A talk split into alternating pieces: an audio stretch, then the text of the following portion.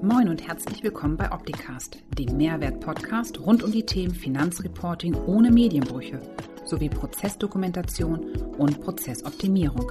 Bleibt informiert mit eurem Gastgeber Paul Liese. Moin Moin aus Hamburg, HSP live um 11 am Freitag, kurz vorm Wochenende. Neben mir zu Gast der Eugen und mit dabei virtuell dazugeschaltet der Martin, der Gregor und der Viktor. Ich denke, wir fangen mal bei Eugen an. Stell dich doch mal kurz vor, wer du bist, was du machst, warum du hier bist. Vielen Dank, Paul. Also ich bin heute zufällig mit hier, weil ich heute Morgen ein Live-E-Learning aufzeichnen durfte.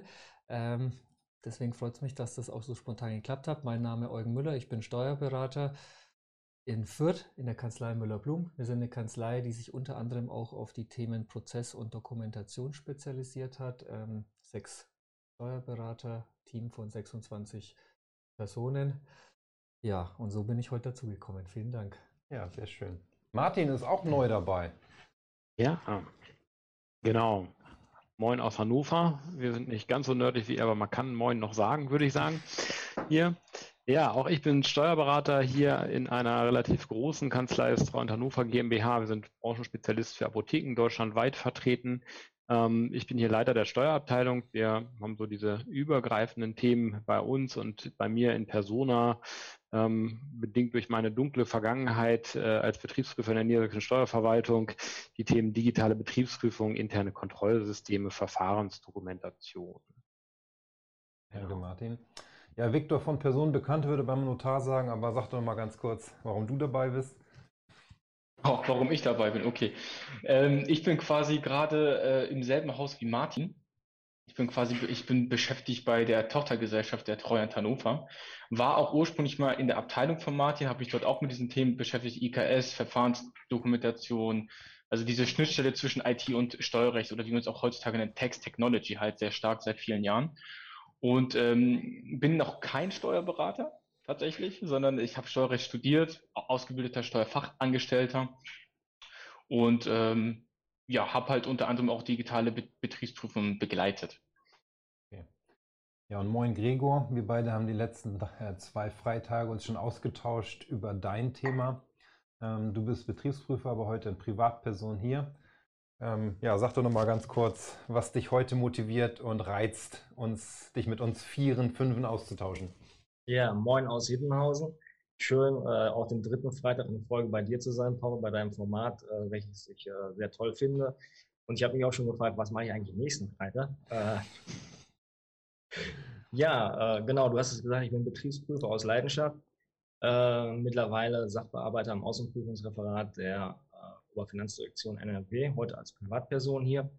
Ich mache Prüfungstechniken, Prüfungsmethodiken für Außenprüfungsdienste Früher war ich Selbstbetriebsprüfer, Lohnsteueraußenprüfer vor über 20 Jahren und äh, ich habe auch so mit dem Thema Berührungspunkte. Ich war hauptamtlicher Fortbilder, habe da die Soft Skills unterrichtet und auch Betriebsprüfer ausgebildet und halt, äh, sage ich jetzt mal, die Konzeptionierung der Gesprächsverhandlungsseminare in Nordrhein-Westfalen übernommen, eine Zeit lang. Ja, und deswegen denke ich mal, fundiertes Wissen hier für diese Veranstaltung. Ja, also vielen Dank an euch, dass ihr dabei seid. Ich werfe mal die erste Frage in den Ring. Ich habe ja von meinem Marketing-Team gehört, wir haben hier so eine Talk-Arena.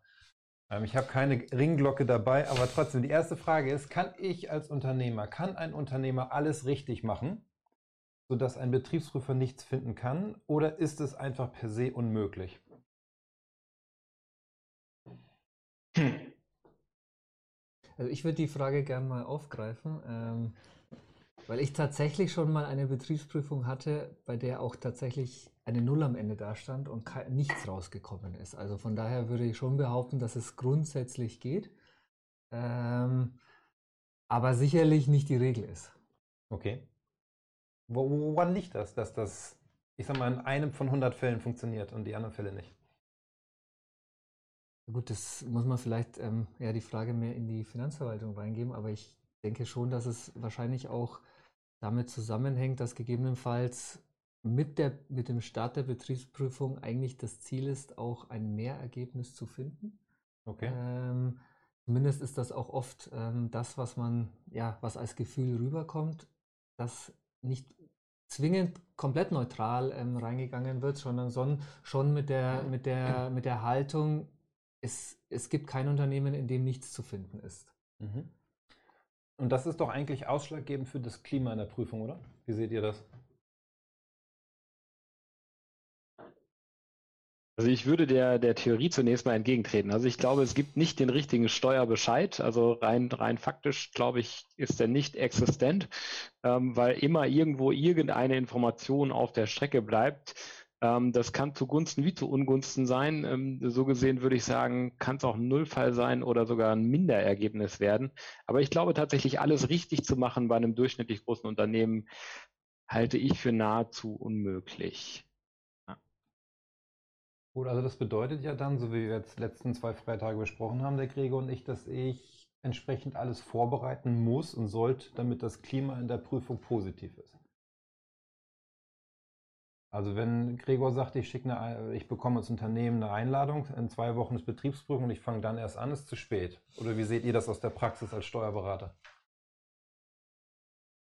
Ja, würde ich so sehen. Also tatsächlich haben wir die, also die, die Erfahrung gemacht, wir haben das Thema IKS und Verfahrensdokumentation aus den Erfahrungen der Betriebsprüfungsbegleitung heraus entwickelt, weil wir gesagt haben, okay, das mit den 14 Tagen mit der Prüfungsanordnung ist auch viel zu spät, weil da viele Prozesse beim Mandanten, die, die ausschlaggebend sind, ähm, dafür, dass Aufzeichnungsqualitäten und Dokumentationsqualitäten zu schlecht sind, was zu, zu Problemen in der Prüfung führt, gar nicht mehr umgestellt werden können. Also das ist letztendlich, ähm, ich muss heute anfangen, äh, das, das Jahr 2020 für die Prüfung vorzubereiten, was irgendwann 24 geprüft wird. Also dann bin ich gut aufgestellt ob ich da 14 Tage oder vier Wochen vorher versuche, irgendwas zu retten, das ist aus meiner Sicht heute witzlos, weil das Problem ist nicht mehr in, in der Buchführung, die wir gut im Griff haben und die wir gut vor Augen haben in der Kanzlei, sondern die Probleme bei uns in den Prüfungen, die fangen einen Schritt früher an, die fangen beim Mandanten an und den muss ich in seinem Doing, in seinem Daily Business abholen oder in dem Daily Business seiner Mitarbeiter, was der auch nicht immer vor Augen hat, weil es da ja nicht unbedingt der Kernprozess ist, die Buchführung, sondern ja auch nur ein Subprozess. Okay, jetzt gehst du auf deinen Mandanten zu und bietest ihm das an und er freut sich, dass er Langeweile hat und das unbedingt machen will mit dir. Ja, meistens. Ah, fast. nee, aber wie, wie gehst du mit dem Mandanten um? Wie bereitest du ihn darauf vor und sagst, hey, das müssen wir jetzt machen? Hm. Also wir haben ja tatsächlich sehr unterschiedliche Ansätze. Bei uns äh, ist es ja so, dass, dass ähm, wir die in Anführungsstrichen die Vertriebsstruktur in den Niederlassungen haben und die haben ganz unterschiedliche Ansätze für sich entwickelt. Das eine ist irgendwo ähm, so ein bisschen das Spiel mit der Angst. Das müssen wir machen. Die Verwaltung fordert das. Das kann funktionieren. Ähm, wir haben aber auch für uns festgestellt, dass wir äh, zwischen Unternehmerinteresse und Fiskalinteresse keinen diametralen Interessengegensatz haben. Denn letztendlich ist es ja so, dass der Betriebsprüfer, wenn man mal die These mehr Gewinn oder mehr Ergebnis äh, beibehält, äh, ja letztendlich das Interesse hat, dass der Umsatz schön hoch ist und der Gewinn ganz ordentlich. Ähm, und davon hätte man dann gern die Hälfte ab als Fiskus, aber die andere Hälfte verbleibt ja beim Unternehmer. Und wenn ich mich mit diesen Themen befasse, dann habe ich auch andere ähm, Bereiche abgedeckt, wo genau das sonst nicht eintritt, sprich Mitarbeiterdiebstahl, ähm, Forderungsausfall dadurch, dass ich nicht zeitnah beitreibe und dergleichen mehr. Ähm, das sind Themen, die wir mit reinnehmen in unsere Beratungsansätze, wo wir sagen, okay, wir gucken uns nicht rein das an, was das Finanzamt interessiert und was das Finanzamt gerne hätte, sondern unser Beratungsansatz ist da zu sagen, okay, wir gucken, was das Finanzamt äh, für Anforderungen hat. Das ist irgendwo die Pflichtveranstaltung. Wenn wir aber dabei sind, eure Prozesse so ein bisschen zu untersuchen und das anzuschauen, sie auch zu optimieren, dann schauen wir uns auch so lässliche Sachen an, wie ist sichergestellt, dass eine Rechnung zeitnah gestellt wird, weil häufig ist es so, dass wenn das nicht sauber ist im Prozess nach fünf, sechs Monaten, die dann nicht mehr gestellt wird, weil man sich gar nicht mehr traut vor dem Kunden. Haben wir nicht allzu selten erlebt, ähm, dass Mitarbeitermanipulation und Diebstahl unterbunden wird, dass Kundendiebstahl so ein bisschen ähm, gemonitort wird, um mal zu schauen, kann ich denn eigentlich durch geeignete Überwachungsmaßnahmen, durch anderweitige Platzierung so im Einzelhandelsbereich oder so etwas noch ein bisschen was rausholen, um da gegen zu steuern. Das sind ja verwandte Themen aus meiner Sicht. Also für unseren Beratungsprozess ähm, spielt es eigentlich keine Rolle, für welchen Zweck ich es optimiere an der Stelle. Und das funktioniert in der Regel. Also ist mhm. mir sogar lieber, als zu sagen, das böse, das böse Finanzamt möchte, sondern es trägt aus meiner Sicht mehr zu sagen, okay, das Ganze lohnt sich auch einfach kaufmännisch, weil er, weil er hinter, hinten raus besser dasteht als meine Dienstleistung letztendlich ähm, dort als Kostenblock zu Buche geschlagen ist. Ne? Und ähm, vielleicht nochmal kurz dazu, Paul. Und was halt auch sehr wichtig ist oder maßgeblich für den Erfolg einer digitalen Betriebsprüfung ist auch die technische Systemdokumentation des Softwareanbieters. Das ist ein, das ist ein sehr großer Punkt. Weil wir haben nämlich gerade bei digitalen Betriebsprüfungen wird, ja, wird, wird auch natürlich nach Verfahrensdokumentation abgefragt. Und da geht es nicht so wirklich im Kern darum, dass ich jetzt die meines Unternehmens im Ganzen habe, sondern die Prüfer sind erstmal glücklich, wenn sie überhaupt eine bekommen für die Software, die eingesetzt wird. Also gerade wenn du jetzt zum Beispiel ein Warenwirtschaftssystem hast. Und dann kriegst du gerne mal, je nach, je nach, ähm, nach Softwareauswahl, kriegst du dann vom Finanzamt ein 35 Seiten, äh, eine 35-seitige Stellungnahme, warum das Ganze jetzt hier nicht mehr GUBD-konform ist. Und ähm, deswegen muss man auch ganz ehrlich sagen, dass auch Softwareauswahl, also welche Software nutze ich im Unternehmen ganz bewusst, ähm, maßgeblich dazu beiträgt, wie gut compliant ich überhaupt arbeiten kann im, im Unternehmen. Also welche Struktur bietet mir die Software im Unternehmen, dass ich sogar bei meiner eigenen Verfahrensdokumentation gar nicht mehr so viel machen muss, weil die Software Dreh- und Angelpunkt jedes Geschäftsprozesses einfach ist. Und da haben wir die Erfahrung gemacht, dass es gibt Softwareanbieter, die haben ihre Hausaufgaben gemacht. Die haben vor ein paar Jahren gesagt, komm, wir machen nochmal neu, komplett. Also so mit, mit quasi mit den GOBD haben die quasi gesagt, wir machen nochmal alles neu und das sind die, die jetzt gewinnen. Weil da kannst du denen das schicken, Finanzamt ist mega glücklich, die können alles nachvollziehen, alles gut. Und dann gibt es die Softwareanbieter, die ihre Datenbankstrukturen seit 1990 nicht mehr geändert haben, wo auch wir Probleme haben in der Analyse überhaupt zu überblicken, was ist das eigentlich? Und dann kann ich es voll verstehen, dass eine Finanzverwaltung sagt, Leute, das ist Mist. So, weil die haben ja nicht nur einen Fall, die, die, die haben ja tausende Fälle. Ne? Und da musst du als Berater halt wirklich diese ganze Materie verstanden haben, damit du auch deinen äh, Mandanten einfach äh, da gut vertreten kannst. Und gleichzeitig müssen aber auch die Softwareanbieter meiner Meinung nach viel mehr in Regress genommen werden, weil die Finanzverwaltungen es dann wirklich beim Steuerpflichtigen, sage ich mal, auslassen, weil der natürlich dafür verantwortlich ist in, in, in erster Linie. Ne? Also man geht gar nicht so wirklich durch zu den Softwareanbietern, nur wenn es halt wirklich schlimm geworden ist, wie, wie quasi bei Zappern oder wie auch immer. Und ähm, deswegen auch da ist halt, wie gesagt, maßgeblich für den Erfolg einer digitalen BP einfach die Dokumentation des Softwareanbieters selber. Ja, sehr guter Punkt. Ich würde gerne nochmal auf den Punkt zurückgehen, den Martin eben sagte und auf Eugen eben. Eugen, du hast mir erzählt, dass du einen Fall hast, wo dein Mandant einfach nicht wollte was mhm. die Vorbereitung auf mögliche Prüfungen betrifft. Und dann kam die Prüfungssituation. Was ist passiert? Was hat sich bei dem Mandanten verändert? Und was nimmst du daraus mit für die Zukunft? Also ich meine, was ist passiert? Dem Mandanten wurden seitens der Finanzverwaltung genau die ganzen Fragen gestellt, die im Rahmen einer Erstellung einer Dokumentation beispielsweise ähm, schon passiert wären. Also die alle gestellt worden wären, die beantwortet worden wären. Genau das ist dann im Rahmen der Prüfung passiert. Und ähm, sodass der Mandant dann aber noch während die Prüfung läuft, sozusagen, die, das Beispiel, was du gerade nennst, da läuft die Prüfung auch noch, jetzt schon dabei ist, ähm, das Thema anzugehen, weil er verstanden hat, es ist doch nicht Unsinn, was wir jetzt zwei, drei Jahre lang erzählt haben. Was nehme ich daraus mit? Ich meine, einerseits wieder ein schönes Beispiel, das bestätigt, dass es tatsächlich so ist und mhm. andererseits auch ähm, anderen Mandanten, die das vielleicht ähnlich sehen wie dieser Mandant vorher, dann deutlich zu machen, gegebenenfalls auch diese Fragen der Finanzverwaltung natürlich anonymisiert tatsächlich auch mal zu zeigen, dass das wirklich kommt. Mhm. Okay. Und was machst du, Gregor, wenn du auf so einen Mandanten triffst, der äh, von seinem Berater informiert wurde, hey, tu das, das wäre sinnvoll. Und der, Berater, der Mann dann hat gesagt, ja, nee, lass mal kommen. Was, oder nicht, was, nicht nur was tust du, sondern was schulst du auch deinen Betriebsprüfern, die bei dir in der Ausbildung sind, wie die damit umgehen? Dass sie sich auf jeden Fall sachlich damit beschäftigen, ähm, dann auch sachlich den Sachverhalt ermitteln und äh, wenn man den Hinweis vom Berater da schon sieht, dass der den darauf hingewiesen hat, dann sagt man natürlich, ja, Ihr Berater hat es Ihnen gesagt und äh, völlig richtig, was er Ihnen gesagt hat. Das ist auch meine Auffassung. Nur dadurch, dass Sie es halt nicht umgesetzt haben, äh, könnte das natürlich Auswirkungen auf die Qualität der Buchführung haben. Was man dann im Einzelnen sagt oder macht oder sowas, ist ja immer so Einzelfallentscheidungen. Aber wenn ich da jetzt wirklich elementare Fehler finde oder sogar vielleicht irgendwelche Manipulationen, dann hat das natürlich dann entsprechend eine Auswirkung. Ja, aber das sind eher die seltenen Fälle, dass ich da dann wirklich auch vom Steuerberater äh, sehe, so hier, diese zehn Punkte, die musst du dir mal angucken, das passt nicht. Das ist schon, äh, sage ich jetzt mal, eine sehr, sehr gute Situation.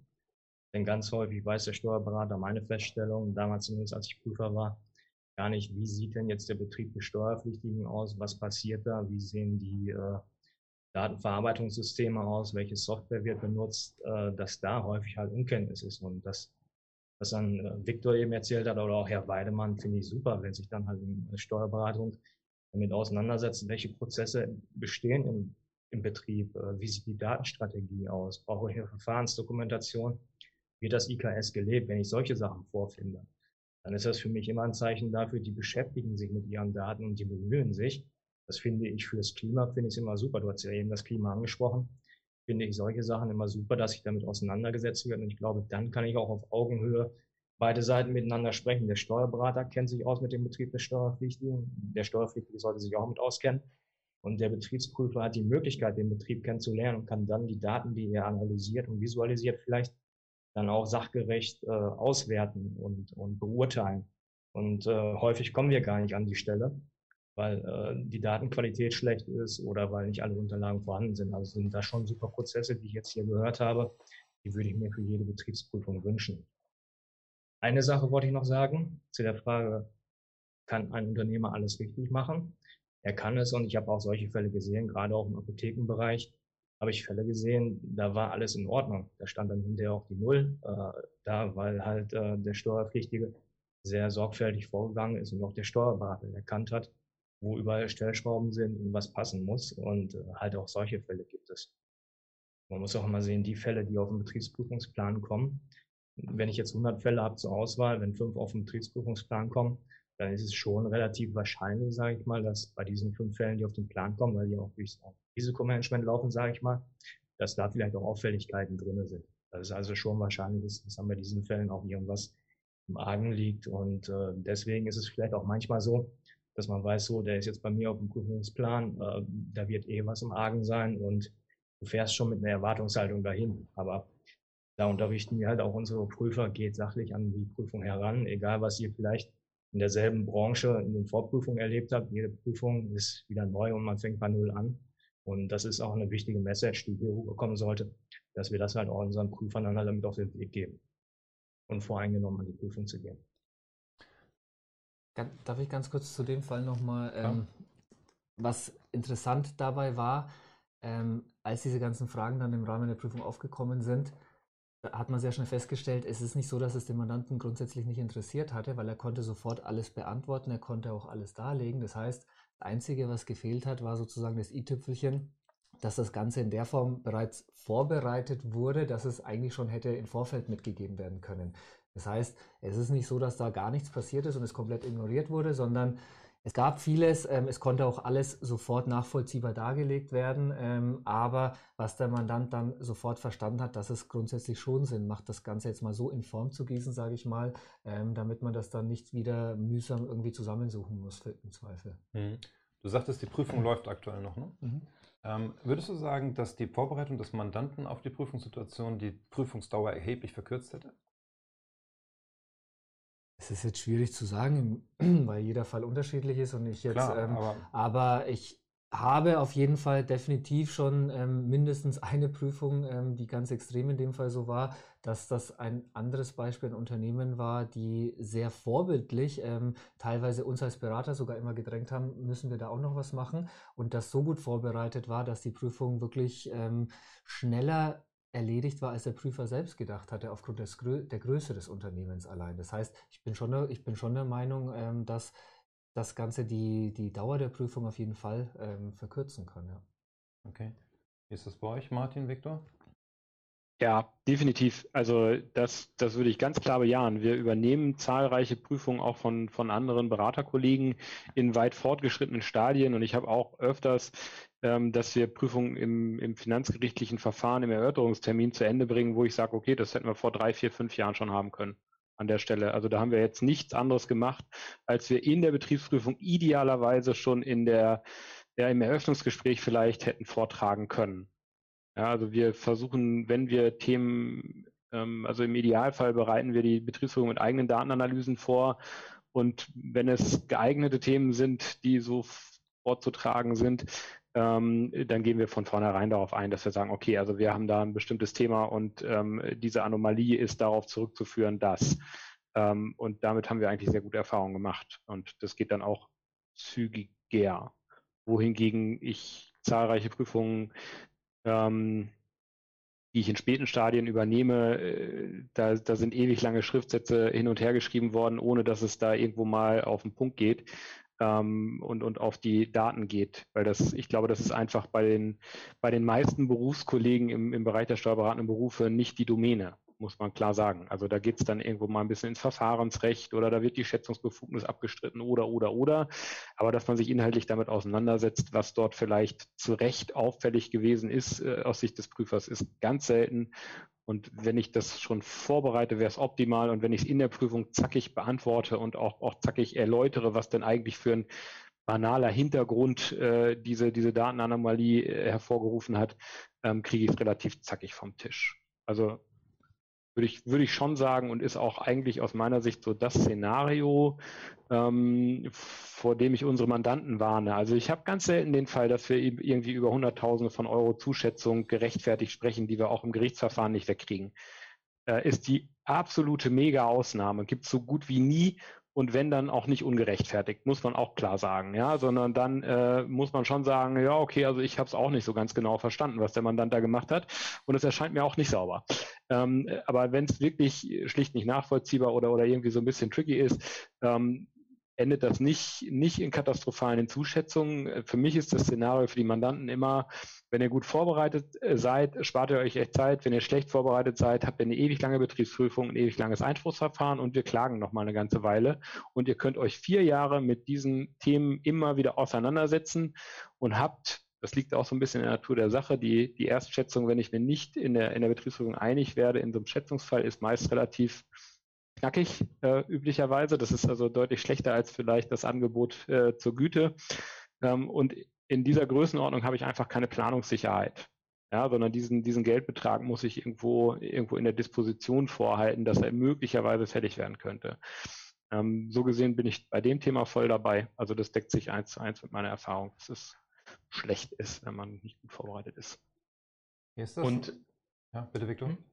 Also das, was hier eigentlich zum Beispiel bei jeder digitalen Betriebsprüfung ähm, so eines der ersten Punkte ist, das ist halt auch zum Beispiel der Abgleich der Umsätze ne, zwischen zum Beispiel dem Warenwirtschaftssystem und der Finanzbuchhaltung. Und ähm, das ist zum Beispiel ein Thema, da ist es, glaube ich, Martin, bei jeder BP, die wir eigentlich so hatten, äh, das funktioniert nicht, weil, weil, das, weil das Finanzamt es halt meistens von, von der Methodik einfach nicht so macht wie wir und dann schicken wir den, das ist so der erste Schriftsatz, wir gleichen einmal ab, dokumentieren mit in, in sieben Seiten, wie haben wir es genau abgeglichen, damit das Finanzamt ganz genau sieht, okay, man hat sich Gedanken gemacht, dahinter ist der Logik und, und es ist wirklich vollständig. Also das ist auch, das ist auch unser Anspruch, den wir eigentlich haben, wenn wir, wenn wir was rausschicken ans Finanzamt, dass es wirklich sattelfest ist und dass da kein Raum mehr ist, wo man sagt, okay, da ist, existiert noch so eine, so eine latente Unsicherheit. Ne? Und ähm, das ist also das, das begegnet dir immer. Was ich halt nur oft bemerke, gerade bei unseren Apothekenfällen, dass es halt auch oft doch an einem sachverständigen Dritten fehlt. Weil wir haben, das muss man leider mal so sagen, also du hast in der Apotheke manchmal, ich sag mal so, exotische Geschäftsprozesse. Die sind nicht schwierig, die sind nur exotisch. So. Und da fehlt so ein bisschen das Hintergrundwissen manchmal in, in, der, in der Finanzverwaltung. Liegt vielleicht so ein bisschen daran, bei ähm, aufgrund der Verwaltung einfach, ne, weil sie ja eher länderbezogen ist. Und ähm, oder auch so Besonderheiten für spezielle Warenwirtschaftssysteme. Da haben wir auch schon gesehen, Martin, dass wenn wir was erläutert haben, dann haben wir in der Betriebsprüfung ein Jahr später genau unseren Text gesehen als Besonderheit für das Warenwirtschaftssystem. Mhm. Also da hast du gemerkt, es gibt eine Lernkurve, das freut uns auch sehr.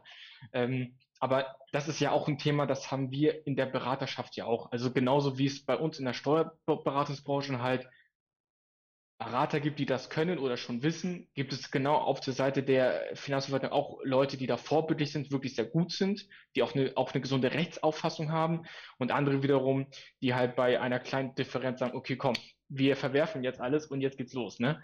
Also du hast halt beides. Aber ansonsten gehe ich da auch voll mit. Wenn du gut vorbereitet bist, dann brauchst du in der digitalen Betriebsprüfung wirklich keine Angst haben. So, der Gregor hat die Hand gehoben und hat hier unsere Regie voll ins Schwitzen gebracht, weil sich dadurch die Bildreihenfolge verschoben hat. Ja, das habe ich auch gerade ein bisschen so. also. Gregor, du hast das Wort. Ja, super, Dankeschön. Ähm, ja, eben gerade, äh, was Viktor gesagt hat, äh, die Finanzverwaltung hat da vielleicht Nachholbedarf oder äh, passt sich an. Natürlich müssen wir auch unsere Erfahrungen sammeln, aber ich denke, gerade im Apothekenbereich mit den unterschiedlichen Warenwirtschaftssystemen, es wäre super, wenn es ein Warenwirtschaftssystem gegeben hätte, was man dann auch versteht. Aber es gab diverse unterschiedliche Warenwirtschaftssysteme, sage ich jetzt mal. Und ich habe selbst äh, an Apotheken Warenwirtschaftssystemen gelernt und habe da auch mal eine Schnittstellenverprobung gemacht. Dadurch ist die Schnittstellenverprobung auch entstanden. Und äh, es gab Fälle dabei, das war eine Katastrophe, da passte gar nichts zusammen. Ne? Trotz, trotz mhm. Verfahrensdokumentation und da sind dann locker auch mal 100.000 Euro Erlöse pro Jahr auf der Strecke geblieben. Und ich hatte da auch einige Fälle im Steuerstrafverfahren und es waren auch viele, viele Apotheken dabei, wo Manipulationstools benutzt worden sind, sage ich jetzt mal, um da äh, die Tageseinnahmen zu optimieren. Die Programmierung der Tools war teilweise noch in D-Mark. Also äh, man sieht da schon auch, äh, wie lange da schon Manipulationen stattgefunden haben. Aber ich will sagen, der Apothekenbereich, der hat dazugelernt, auch die Warenwirtschaftssysteme. Mittlerweile ist die Datenqualität da echt super. Da kann man schon fast sagen, das ist der Mercedes unter dem Warenwirtschaftssystem. Äh, das passt sehr gut. Es gibt immer noch Fälle, wo es halt nicht richtig passt. Es können dann individuelle Fehler sein oder Probleme in der Datentabellenablage oder in der, in der äh, Taktung da. Aber grundsätzlich ist das schon gut geworden. Und ich denke mal, wir lernen auch aus Betriebsprüfungen dazu. Und gerade auch im Apothekenbereich gibt es wirklich Exoten äh, mit diesen unterschiedlichen Rezepten. Und äh, ja, also ist schon, schon äh, viel zu beachten. Ja, aber ich glaube, mittlerweile ist alles gut. Genau, also äh, ich gehe da voll mit. Also ähm, das war noch alles ein bisschen vor meiner Zeit, aber ich sehe auch manchmal noch die ganzen alten Datenbankstrukturen und da merkst du halt schon, dass ähm, einfach dadurch, dass die Apotheken geärgert wurden in den Betriebsprüfungen, haben die Softwareanbieter auch gelernt. Und das ist das quasi, was ich vorhin meinte. Es gibt, es, es gibt jetzt Einzelne, die haben es verstanden, die haben wirklich gesagt, komm, wir machen nochmal komplett neu. Da ist es wirklich so, hast du gar keine Probleme mehr. Da haben wir auch bei einzelnen Systemen, schicken wir hin, nichts zu beanstanden. Läuft. So. Und da gibt es wiederum andere Anbieter auf dem Markt, die haben einfach gesagt, komm, wir machen immer so weiter. so, und das, und da denken wir halt auch, ne, das, das geht ja eigentlich nicht mehr heutzutage so. Und ähm, ja, aber wie gesagt, ich denke, da gibt es halt Lernkurven auf beiden Seiten. Aber das ist halt auch das, was mir halt immer sehr wichtig ist bei den Mandanten, dass sie halt wirklich mit guter Software arbeiten, weil das wird sehr unterschätzt. Also viele haben noch diese Einstellung, ich muss bei Software sparen. Und ich denke mir so, Leute, das ist Dreh- und Angelpunkt eures wirklich 90 Prozent aller Geschäftsprozesse bei euch und bitte spart da nicht, weil das ist halt die Grundlage für alles eigentlich und dann habt ihr hintenrum so wenig Stress, weil die ähm, Mandanten sind ja nicht vom Fach. So. Und wenn die dann so die, den, den ersten Abgleich sehen und dann sagt das Finanzamt, so, jedes Jahr 60.000 Euro Fehldifferenz, oder Differenz im Umsatz, dann geht denen halt erstmal die Pumpe, ne? Und dann müssen wir sagen, ja, wir gucken erstmal selber, alles gut, ne? Und dann decken wir ja genau das auf. Wir haben irgendwelche Proforma-Kunden, ne? Die sind nicht dokumentiert. Das gehört in die Verfahrensdokumentation. Und all die ganzen Punkte, wo dann die Zahl auf einmal null wird.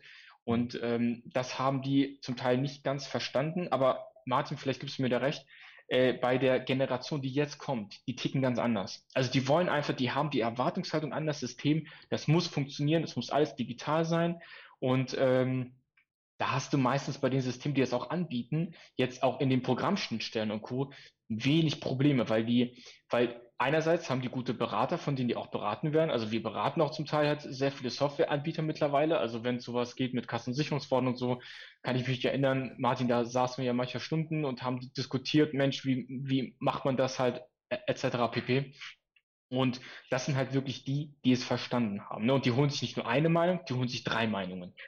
Und äh, bei den Systemen äh, bin ich auch immer ein großer Fan davon und ähm, sage ich auch dem Mandanten immer wieder. Ne? Also wenn die sich wegen 1000 Euro im Monat beklagen, Softwarekosten 1000 Euro oder insgesamt mit Hardware und Co., finde ich, ist das in Ordnung. Kann man heutzutage eigentlich nicht mehr meckern. Bedeutet das, Viktor, dass Steuerberater eigentlich aufgefordert sind, ihre Mandanten in der Softwareauswahl zu begleiten und zu unterstützen? Oh, da hast du ja einen super Punkt angerissen, weil das haben wir, glaube ich, vor drei Wochen nämlich äh, im Talk auch gesagt. Ja, ich bin der Meinung, dass äh, Softwareberatung ist halt einfach, muss Bestandteil einer Digitalisierungsberatung sein. Und die wiederum gehört für mich auch mit in die Steuerberatung, weil wir einfach, äh, ich sag mal, wir sind einfach ein Vertrauenscenter, eine Vertrauensstelle für den Unternehmer, weil wir wissen eigentlich so gut wie alles über das Unternehmen und hinter den Personen, die da auch stehen. Ja. Sei es die Arbeitnehmer, sei es die Inhaber, wie auch immer. Und ähm, wir sind einfach so diese, diese neutrale Stelle. Siehst du das genauso? Und, Vielleicht nicht so euphorisch wie Viktor. Ja, er ist jung. Weil, jung und naiv, ne? Weil ich vielleicht, ähm, ich habe halt immer so im Hinterkopf, am Ende muss ich ja auch für das, was ich berate, ja auch gerade stehen. Und wenn ich beim Thema Softwareauswahl einfach nicht ausreichendes Fachwissen habe, dann tue ich mir natürlich schwer. Das bedeutet, ich sehe es schon so, dass wir dabei begleiten, unterstützen müssen und dass wir fachlich in der Hinsicht unterstützen müssen, ob wir sagen, aus fachlicher Sicht, aus Anforderungen, das, was die GOBD etc. Ähm, fordern, ist diese Software geeignet. Aber da werde ich ja in jedem Fall bei jedem Unternehmen mindestens drei, vier Alternativen haben. Und diese letzte Entscheidung, da würde ich mich jetzt nicht ähm, da würde ich nicht so weit gehen und sagen, ich sage, du musst diese nehmen, weil ähm, das ist die beste. Also das ist dann bis in letzter Konsequenz aus meiner Sicht dann doch noch Entscheidung des Unternehmens. So habe ich Viktor auch nicht verstanden. Ähm, ich glaube nicht, dass er mhm. mir als Unternehmer sagen würde, welche Software ich nehmen muss, aber er würde es begleiten, weil genau. ihr seid ja genau. Berater. Ne? Ja. Und ähm, ihr solltet, glaube ich, schon beurteilen können, wenn ich als Unternehmer dir zwei, drei Software-Systeme vorlege und sage, das ist die Auswahl. Mhm da müsstest du eigentlich schon ableiten können, ja, die Software ist GOBD-konform, auch wenn wir darüber nicht reden müssen, ob es eine GOBD-Konformität zertifiziert geben kann. Mhm. Ähm, aber du könntest mir schon eine Empfehlung geben. Ja, dann, wenn das, wenn das die Meinung ist, da, da gehe ich mit, ja. Das ist Weil etwas, was ich Das, was ich ja gerade gelernt habe, wenn ich die falsche Software einsetze, mache ich euch Beratern ja mehr Arbeit in der Prüfung, wenn Gregor kommt. Ja, nicht nur in der Prüfung, die Prüfung ist ja das i-Tüpfelchen, sondern im Alltag allein schon.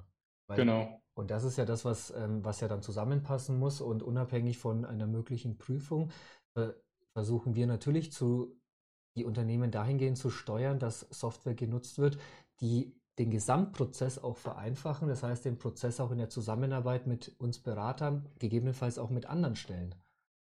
Hm. Siehst du es, Martin? Ja, ich bin auch dabei. Also tatsächlich ähm, bin ich so ein bisschen ähm, äh, äh, zwiegespalten, tatsächlich zu sagen, ja, das ist die Software, die du nutzen musst, mhm. äh, mein lieber Mandant, weil das funktioniert einfach nicht, weil wir ganz viele Aspekte haben, die ich als Steuerberater, der ich ja nur Steuerrecht einigermaßen leidlich kann, äh, überhaupt nicht einschätzen kann. Also ob die im Betriebsablauf gut ist, ob der seinen Online-Shop da total effizient mit dran angebunden bekommt, ob die ähm, ob das Monitoring seiner Mitarbeiter damit super funktioniert und seine Zeiterfassung, das ist alles überhaupt nicht meine Baustelle, kann ich nichts dazu sagen. Aber tatsächlich sehe ich unseren Auftrag schon da, dass wir es uns anschauen im Hinblick auf unsere Interessen, sprich auf GOBD-Konformität der Software. Ähm, das ist schon ein Job ganz klar beim Steuerberater, aber das kann der Mandant nicht leisten.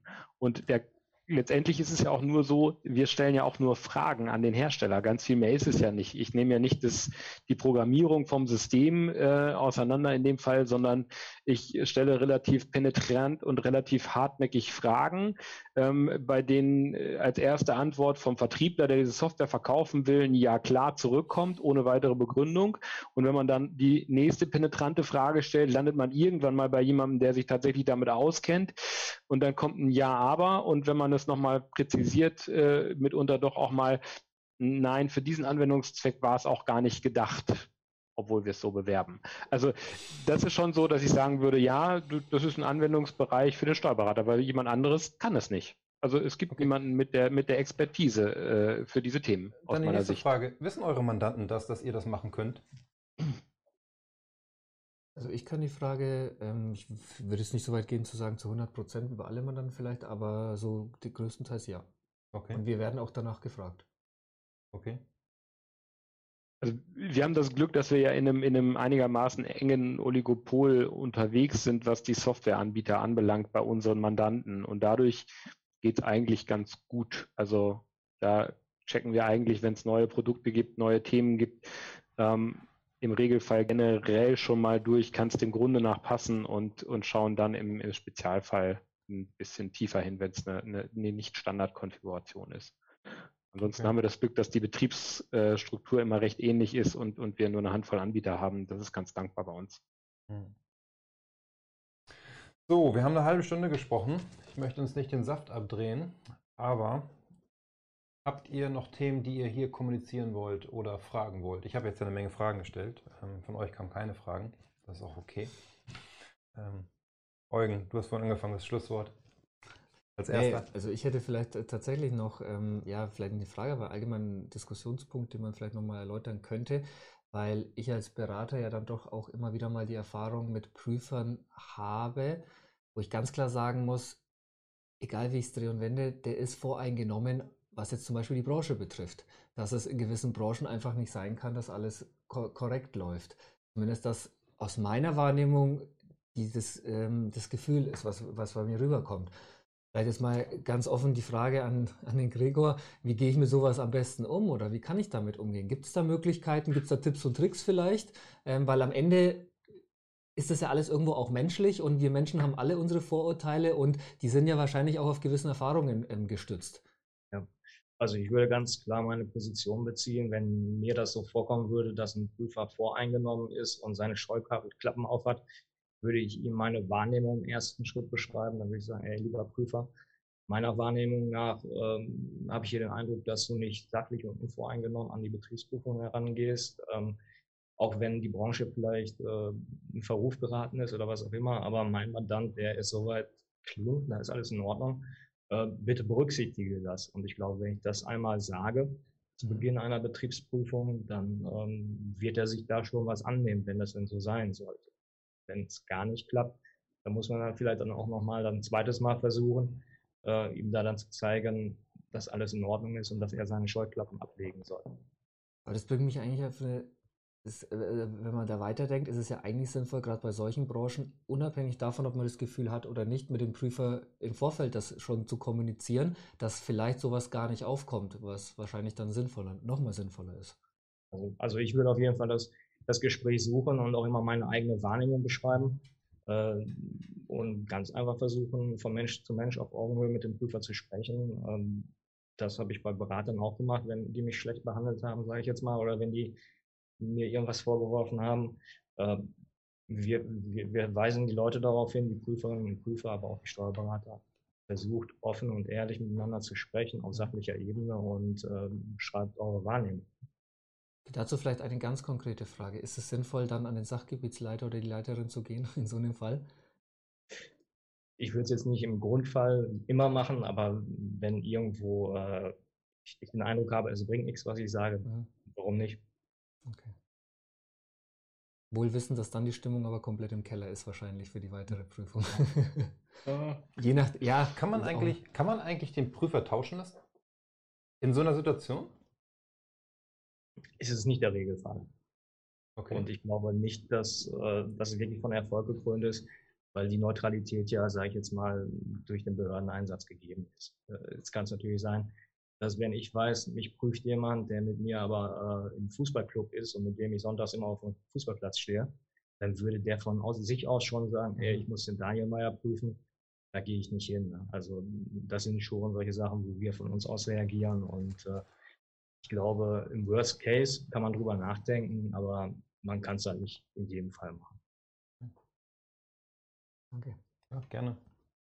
Viktor, Martin? Ja, wir lösen das tatsächlich sogar auch taktisch so ein Thema im Regelfall, indem wir auf unserer Seite dann mal den Player austauschen. Also das funktioniert eigentlich auch ganz gut. Ihr seid ja auch mehrere Berater, ähm, dass man äh, fürs reinigende Gewitter mal jemanden, jemanden reinholt, der sich auch verbrennen kann ähm, sozusagen, also wenn es dann wirklich überhaupt nicht läuft, und das sind ja wirklich, also die, die Szenarien, glaube ich, äh, die kennen wir beide, dass es irgendwie immer nur mit, mit unsinnigen Vorbehalten und tatsächlich gibt es gar keine Prüfungsfeststellung, sondern nur so sehr unsinnige Unterstellungen und der Mandant ist schon auf 180, weil er sich äh, quasi kriminalisiert fühlt und so etwas. Ähm, da suchen wir im Regelfall mit einem Berater, der nicht die laufende Prüfung betreut, das Gespräch. Das kann dann auch mal ein bisschen deutlicher werden, ähm, wenn auch sachlich, aber eben deutlich und auch gern mal mit dem Sachgebietsleiter, wenn es denn da überhaupt nicht ähm, vorangeht. Mm, und im Regelfall führt es dazu, dass sich das, die Stimmung wieder so ein bisschen nivelliert. Also das ist ganz gut, weil man sich selber nicht verbrennt ähm, und, und kriegt es aber im Regelfall dann, dann wieder so ein bisschen auf eine Konstruktivstimmung äh, rüber. Das ist bei uns so die, die Taktik, was das anbelangt. Auch eine gute Idee. Ja. Okay. Viktor, Martin, Gregor, habt ihr noch Themen für unsere Zuhörer, Zuschauer oder für die Runde? Nö, also ich finde, äh, so als kleines, äh, als kleine Zusammenfassung, ich fand die Runde so sehr gut und ich bin der Meinung, Paul, wir könnten das ruhig beibehalten, gerade für diese Themen. Hm? Ja, wir können das gerne mal ähm, im September wieder einplanen. Genau. Ich hoffe, dass Gregor bis dahin die Freitage füllen kann. Die Urlaubszeit kommt jetzt ja auch. Ja, okay. Und im September sehen wir uns ja auch freitags. Ja, das stimmt. Können wir Ja. gleich als Termin festhalten. Welchen Termin meinst du? Den Freitagstermin im September, wenn ich bei dir in Hamburg bin. Ja, das können wir machen. Dann sitzt du hier neben mir und dann machen wir das live aus dem Studio. Werden wir posten. Also vielen Dank an euch. Ähm, war sehr spannend. Auch ich habe wieder was gelernt und ich hoffe auch, dass unsere Zuhörer und Zuschauer ähm, den einen oder anderen Impuls mitgenommen haben. Ähm, schon mal die Vorausschau für nächste Woche. Freitag haben wir eine ähm, Sendung mit Tobias Polka, weil am 14. Juli die Verwaltungsgrundsätze zum Thema Verrechnungspreise von der Finanzverwaltung neu veröffentlicht worden sind. Und Tobias spricht mit mir darüber, was das bedeutet, was hat sich da drin geändert und was ist als nächstes jetzt zu tun. Von daher brandaktuelles Thema. Und ich wünsche euch ein schönes Wochenende. Ähm, für die Niedersachsen, die jetzt vielleicht in den Sommerurlaub gehen, weil jetzt Ferien angefangen haben, einen schönen Urlaub. Und allen anderen, die zugehört und zugeschaut haben, schönes Wochenende, bleibt gesund, bis bald. Ciao. Ciao. Tschüss. Das war Opticast. Ich hoffe, es hat Ihnen gefallen. Für alle Neuigkeiten von HSP folgen Sie uns gerne auf Facebook, YouTube, LinkedIn, Xing, Twitter oder Instagram. Tschüss, bis zum nächsten Mal.